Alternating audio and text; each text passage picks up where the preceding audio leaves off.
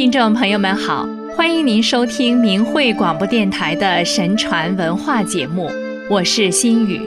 今天我们想谈谈咱们中国的方块字的由来。华夏文化是神传文化，中国汉字是神传给人的，是交流思想、传播信息、传播中华文化的特殊工具，对亚洲一些国家的文字与文化。都产生过巨大的影响。关于我国文字的起源，《易经》系辞和东汉许慎在《说文解字》中有大致相同的论述。古者包羲氏之王天下也，仰则观象于天，俯则观法于地，是鸟兽之文于地之意，近取诸身，远取诸物，于是始作八卦。通神明之德，皇帝之史官仓颉初作书，盖一类象形，故谓之文。其后形声相宜，即谓之字。远古时，包羲氏治理天下，通过象天法地制作了八卦符号。这套神奇符号的产生，受到天地万物的启发，拥有沟通神明和统摄万物的功能。而仓颉造字同样是向天法地，从鸟兽啼行之迹中得到启发。由此可见，包羲的八卦和仓颉的文字，其创造方式、法则和目的并无二致。传说中的包羲氏和仓颉都是可以沟通天地的神人，仓颉还四目重瞳。这种神异的智慧也都被他们寄予在自己创制的符号或文字中，用以传达天地间某些神秘的信息。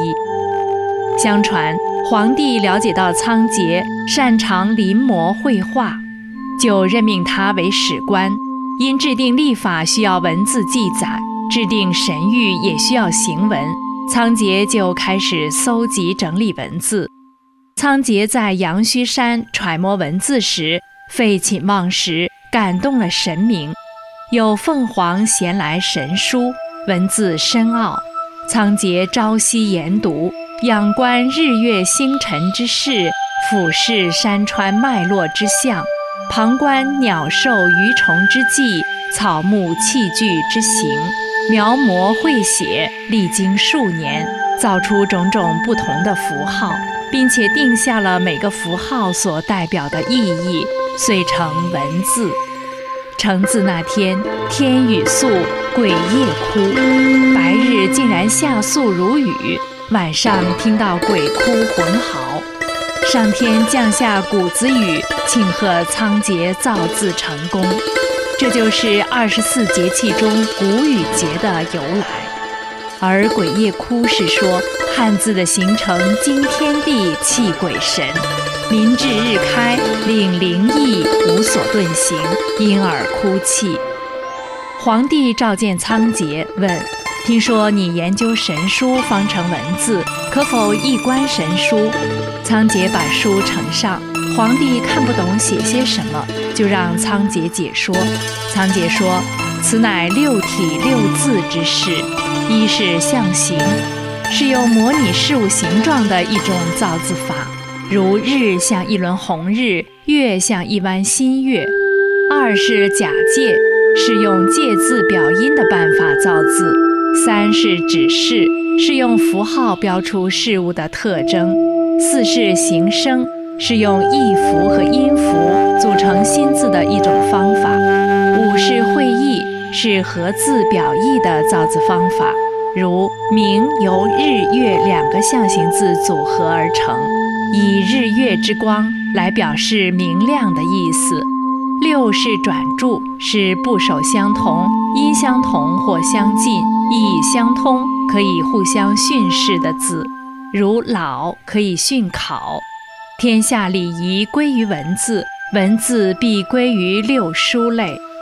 皇帝听后高兴地说：“你将六书更加详解，不教天下，民得文字如眼重明，此乃万世之功也。”因为传说文字是仓颉整理的，所以他被后人尊为文字神。汉字与中国古代传统道德文化一脉相承，在发展过程中凝聚了五千年文明的精华。因汉字是表意字，是形音义的有机结合体，所以每个字的产生都有其内涵。它的一笔一画。都蕴藏着极为丰富的信息，传播的是道德和正义。到了汉代，隶书、楷书日渐成熟，其方正结构具有高度严谨的条理与比例，体现着严肃、庄重、理性的空间构成关系，形成节奏感与韵律美的协调布局。由汉字衍生出来的书法艺术。更堪称中华文明的瑰宝。汉字文化由字成词，由词成句，有着无穷的生命力。其特殊的形象性、多义性、简练性与音乐性，形成了我们优美的古典文学诗词歌赋。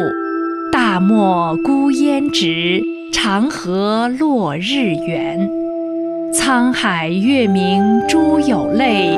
蓝田日暖玉生烟，无边落木萧萧下，不尽长江滚滚来。等等，以精粹凝练的语言，展现出诗中有画、画中有诗的境况和意境。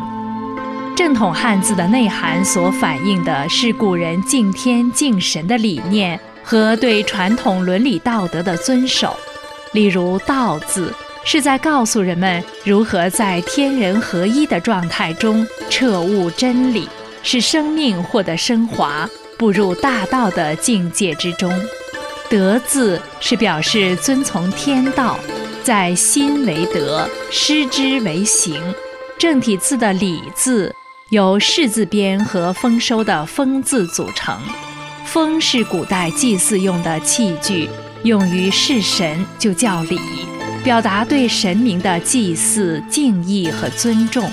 世字可以完整的表示出阴阳之二生三而成万物，万物应当秉承此规律，不离此法则。《说文解字》中说：“礼，履也，所以事神治福也。”士作为一个汉字的部首，一般都与成敬大道。并恪守这种规律相关，例如“福”字的士字旁是表示尊道贵德，天道佑护才有福；“祝”字的士字旁则是指主祭宣讲尊道贵德的赞词。